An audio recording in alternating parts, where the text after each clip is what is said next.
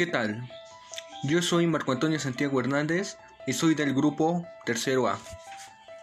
Hoy les voy a platicar de un viaje que hice con mi familia a Veracruz.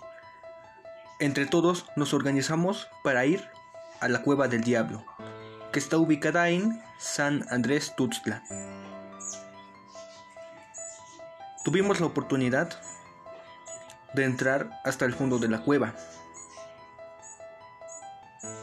pero accidentalmente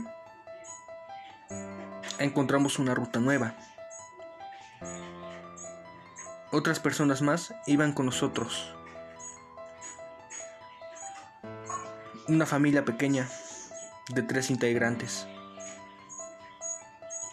Un menor se extravió en la cueva, por lo que yo me aventuré a rescatarlo. Por suerte encontré al pequeño, pero me había perdido para encontrar la salida.